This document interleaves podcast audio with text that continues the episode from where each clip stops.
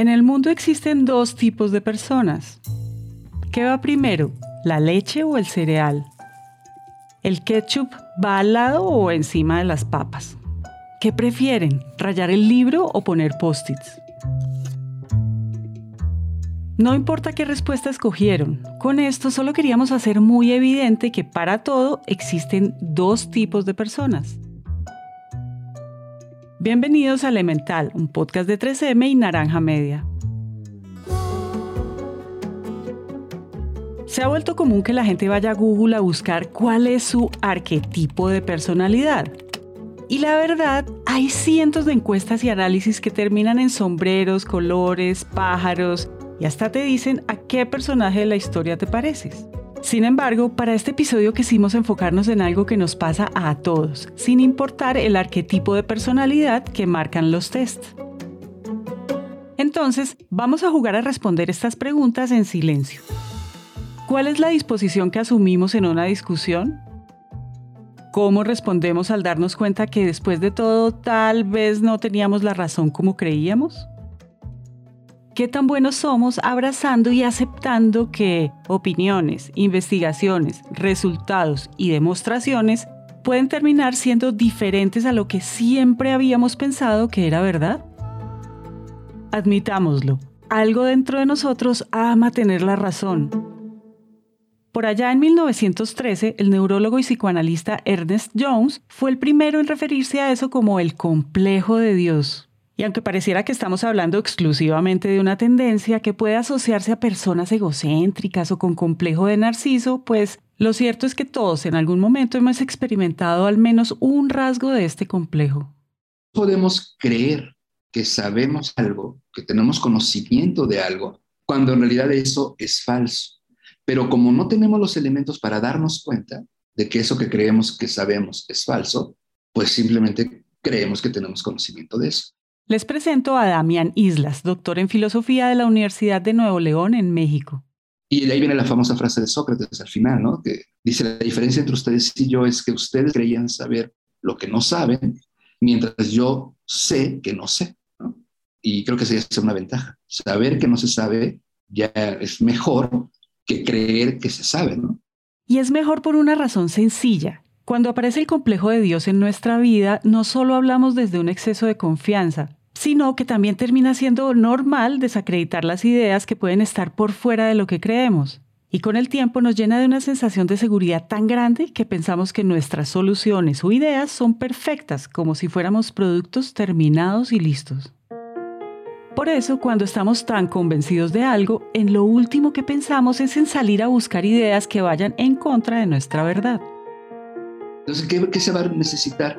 Pues cierto desarrollo intelectual, tecnológico, ideológico incluso, para que entonces nos demos cuenta de que lo que creíamos que era el caso, no verdadero, yo no llamaría verdadero, lo que creíamos que era el caso no lo es. En otras palabras, pensar cada vez menos desde el complejo de Dios necesita disposición. No se trata de ceder, sino de entender los argumentos que las otras personas tienen para plantear su posición. Y por eso aquí les va una pequeña historia. Archibald Cochrane, un médico escocés, le hizo un día la siguiente pregunta a sus colegas. Después de un infarto, ¿los pacientes se recuperan mejor en casa o en el hospital? En su momento, todos los cardiólogos estaban seguros de que el mejor lugar era el hospital, aunque no había evidencia real que permitiera asegurarlo. Entonces Archie les propuso un experimento para probar las dos opciones. Cuando al estudio le faltaba poco para terminar, Archie reunió a sus colegas y les dijo que sí, que todos tenían razón, que no había nada más arriesgado para los pacientes que salir del hospital y recuperarse en casa. Les entregó los resultados en dos tablas donde se podía comparar cuántas personas habían muerto con los dos tipos de cuidado. Y como era de esperarse, ante una evidencia como esa, los médicos reaccionaron. Hubo tensión en la sala y todos empezaron a reclamar para que el estudio terminara antes de lo previsto. Lo que los demás médicos no sabían es que antes de la reunión Archie había cambiado intencionalmente el nombre de las tablas y la realidad era que los pacientes mostraban una mejor recuperación cuando estaban en sus casas. En cuestión de segundos, Archie le demostró a sus colegas que nadie tiene la razón hasta que se prueba lo contrario, y con este tipo de experimentos, Archie se convirtió en el padre de la medicina basada en evidencias. Este nuevo paradigma en el campo de la salud no estaba pensado para desacreditar, juzgar o decir que los modelos anteriores estaban equivocados. Simplemente acá había otra forma de resolver problemas en salud para mejorar la vida de los pacientes. En el mundo de la ciencia, esa apertura a desprenderse del complejo de Dios y darle paso a las nuevas ideas es posible por una sola razón. Y es que los científicos son un poco más conscientes de que el conocimiento no es absoluto y que por el contrario se está transformando todo el tiempo. Ciertamente la ciencia llega a cierto conocimiento aceptado en un momento, pero que en otro momento a posteriori puede dejar de ser aceptado y entonces recapacitar, reflexionar, revisar y, darnos cuenta que tal vez estuvimos en un error. Y volver a investigar y darle una vuelta de tuerca a la ciencia, digamos, y posibilitar el avance científico, ¿no? Porque de otra manera no habría posibilidad de avance científico. Por ejemplo, en la física, el primer paradigma importante de la física, pues es el, el aristotelismo, ¿no? Que pues dura, digamos, más o menos dos mil años y es desplazado por Newton. Entonces, ahí vemos un cambio. Y la pregunta filosófica es, bueno, entonces si hay un cambio, si pasamos del aristotelismo al newtonismo y del newtonismo a Einstein y de Einstein a la física cuántica, etcétera, cuando uno pasa de un paradigma a otro, la visión del mundo que tenemos cambia. Entonces, me parece que así funciona la ciencia, ¿no? Creemos que es el caso ciertas cosas y posteriormente nos damos cuenta de que no lo es en este momento. Y hay un argumento muy interesante que se llama el argumento de la inducción pesimista, que lo que se creía era el caso en un momento, pues deja de serlo en otro, y eso que sustituye a lo primero también deja de serlo en otro momento, y así vamos avanzando, vamos avanzando. Esto pone de manifiesto que la ciencia no está persiguiendo la verdad absoluta ni quiere imponerse sobre otras formas de conocimiento. Si hay algo que logra la ciencia con esta apertura es conocer el mundo e intentar explicarlo desde diferentes teorías o paradigmas, como dice Damián. Y es que cuando la ciencia se despreocupa de tener la razón, tiene menos prejuicios al momento de proponer ideas. Proponerlas no significa que estén bien o mal, significa que no hay miedo a hacerse nuevas preguntas y ver qué pasa cuando se prueban, o incluso cuando quedan como una posibilidad, tal y como ocurre con la teoría de cuerdas. Sin entrar en todos los detalles de esta teoría que intenta explicar cómo funciona el universo, cuando Henry Schwartz y Joel Sherk la propusieron en los años 70 no tenían certezas ni tenían resueltas todas las preguntas para demostrar su validez. Sin embargo, esto no fue un impedimento para hacerla pública. Y justo en este punto queremos volver a proponerles otro juego de preguntas como el del principio de este episodio. ¿Cuántas veces en una reunión de trabajo o en la universidad Hemos preferido guardar silencio y dejar que otros sean los que hablen porque pensamos que nuestras ideas, después de todo, no son tan buenas. ¿O cuántas veces, por miedo a equivocarnos, preferimos dejar de intentar cosas diferentes, de arriesgarnos o de tomar la iniciativa en algún proyecto? Admitámoslo, en el fondo esto nos pasa porque no nos gusta cometer errores. Y aunque este gusto por la zona segura y por las certezas no es necesariamente algo negativo, el problema empieza cuando se nos vuelve costumbre evitar los errores por miedo. Ese miedo irracional a equivocarnos tiene un nombre y la ciencia lo llama atelofobia. Más allá de la descripción rigurosa de los síntomas que tiene esta fobia, esa tendencia a evitar los errores genera ansiedad, impotencia, rabia, frustración e incluso incertidumbre porque no sabemos qué camino tomar cuando nos damos cuenta que no somos perfectos. Eh, entiendo que a mucha gente le genera mucho estrés. Yo creo que el estrés se quita equivocándose mucho. Si el remedio es equivocarse tanto hasta que deje de preocuparnos, como dice Susana Fiorentino, científica de la Pontificia Universidad Javeriana de Colombia, es porque, aparte de probar, de equivocarnos y de cometer errores, por pequeños que sean, no hay otra forma de avanzar ni de darnos cuenta qué cosas funcionan o cuáles pueden tener otras explicaciones. Y aunque esto suene fácil, somos seres humanos y la verdad, aceptar que el error puede ser algo positivo es lo más difícil de lograr porque... Salir de esa zona de confort requiere un gasto de energía que la gente a veces no está dispuesta a utilizar. Entonces es mejor vivir en el error y seguir cometiendo los mismos errores que te dejan tranquilo, no te dan taquicardia, tratar de cambiar.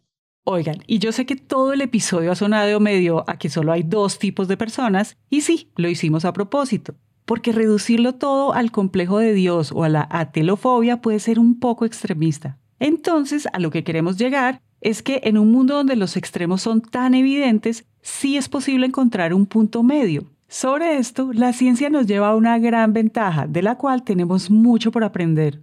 Con esto no estamos diciendo que los científicos no le teman a los errores o acepten que no siempre tienen la razón. Lo que sucede es que para la ciencia el camino correcto necesita equilibrio.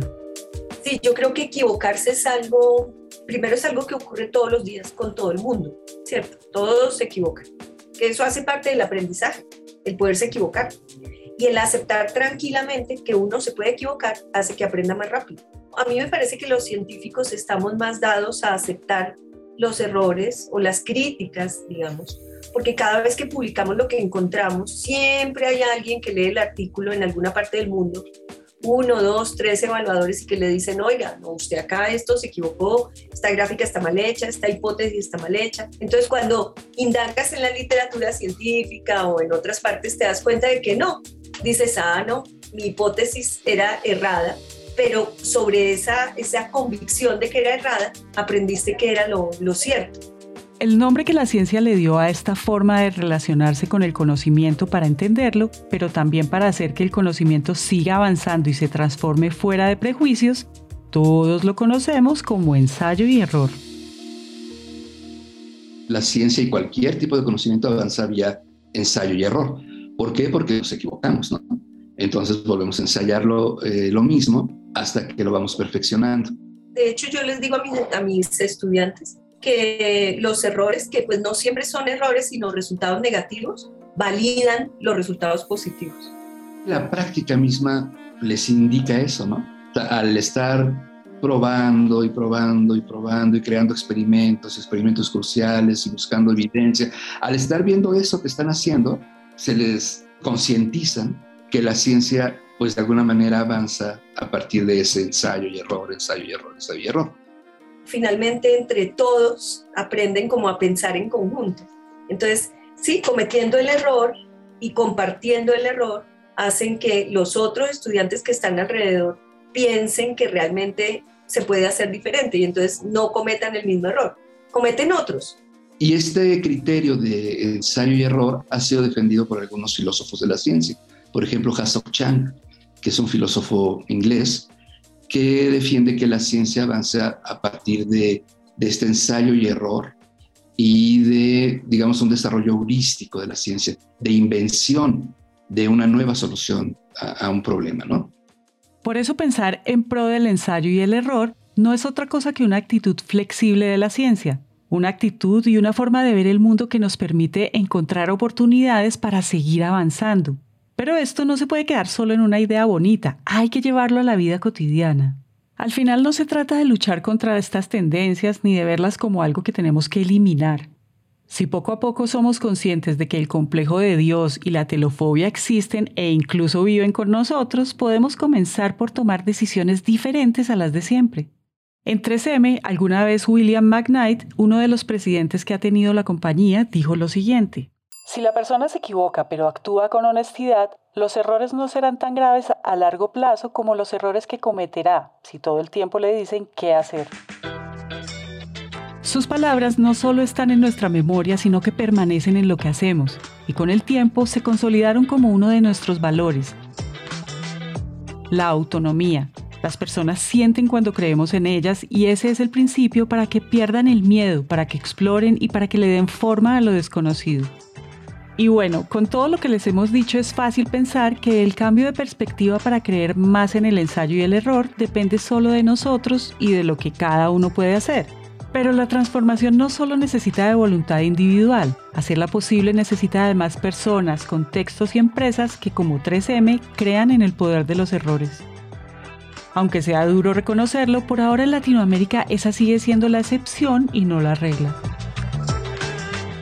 hay algo muy interesante sobre los errores en ciencia y es que cuando nosotros comenzamos en el laboratorio no dejábamos que los estudiantes cometieran errores. porque cometer un error en ciencia vale mucha plata, pero resulta que cuando uno comete el error queda mejor formado. ¿sí? Entonces los que salen a estudiar fuera del país en laboratorios llenos de plata, con una multiplicidad de técnicas, de tecnologías, de insumos, pues pueden cometer errores, porque más o menos les dan un tema de investigación y les dicen, mire a ver cómo hace. Entonces uno usa su imaginación para construir modelos experimentales para contestar las preguntas. Y entre eso a que llegue a una respuesta, pues pasan muchas cosas y se equivocan muchas veces y cometen errores y ponen la célula que no es, la placa que no es, el reactivo que no es. Acá no nos podíamos permitir hacer eso porque los reactivos son costosos, las células son costosas, las placas y la plata es muy restringida. Entonces eso nos lo cuestionaban mucho al principio porque en nuestro grupo teníamos muy buenos resultados, pero muy pocos errores. Porque nosotros, digamos los, los investigadores senior, nos encargábamos de ayudarles a programar sus experimentos, a hacer todo para minimizar la cantidad de errores que pudieran cometer en el laboratorio. Ya sabemos que reducir las posibilidades de cometer errores solo nos reduce las posibilidades de conocer otras verdades. Por eso, para terminar este episodio, queremos decirle que si en la ciencia hasta ahora nadie ha podido probar que la teoría de cuerdas está equivocada y tampoco nadie ha dicho que es una verdad absoluta, ¿qué tal si ahora somos más flexibles en nuestra vida para creer en el poder del ensayo y el error? Elemental es un podcast de 3M en coproducción con Naranja Media. Este episodio fue escrito y producido por Valentina Barbosa y Araceli López. El trabajo editorial es de Manuel Torres. El diseño de sonido fue hecho por Juan Diego Bernal. El arte, el diseño y el material publicitario es hecho por Luisa Ríos. Todo el soporte técnico para la grabación es hecho por Julián Cortés. Adriana Ríos y Marcela Linares dirigen todo el trabajo editorial, contenidos y curaduría por parte de 3M. Este año queremos hablar mucho más con ustedes, por eso cuando compartan este episodio y todos los que se vienen pueden usar el hashtag Elemental by 3M. También pueden encontrarnos en Instagram como 3M Latinoamérica o pueden escribirnos al WhatsApp de nuestros productores, más 57 317 316 9196. Por supuesto, también pueden seguirnos en Instagram como Naranja Media Podcast, la casa productora de este show. Yo soy Margarita Calle, nos escuchamos en el próximo episodio.